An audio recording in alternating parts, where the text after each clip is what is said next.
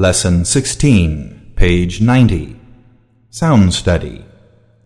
Robbed, begged, enraged, farmed, world, armed, darned, carved, welshed, crunched, minced, linked, west, rest, went, rent, wag, rag, wage, rage, weed, read, weep, reap, wide, ride, will, rill, woe, row, wit, writ. Number one, you don't need a weep. You don't need a reap. Two, he is in the west room. He is in the rest room. Three, she is not in the will. She is not in the rill. 4.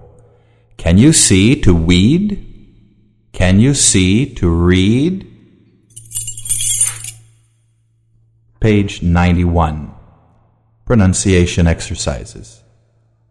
Much, drum, nut, number, under, uncle, dumb, duck, mud, cut, brush, ugly, sun, fun, gun, truck, bus, lunch,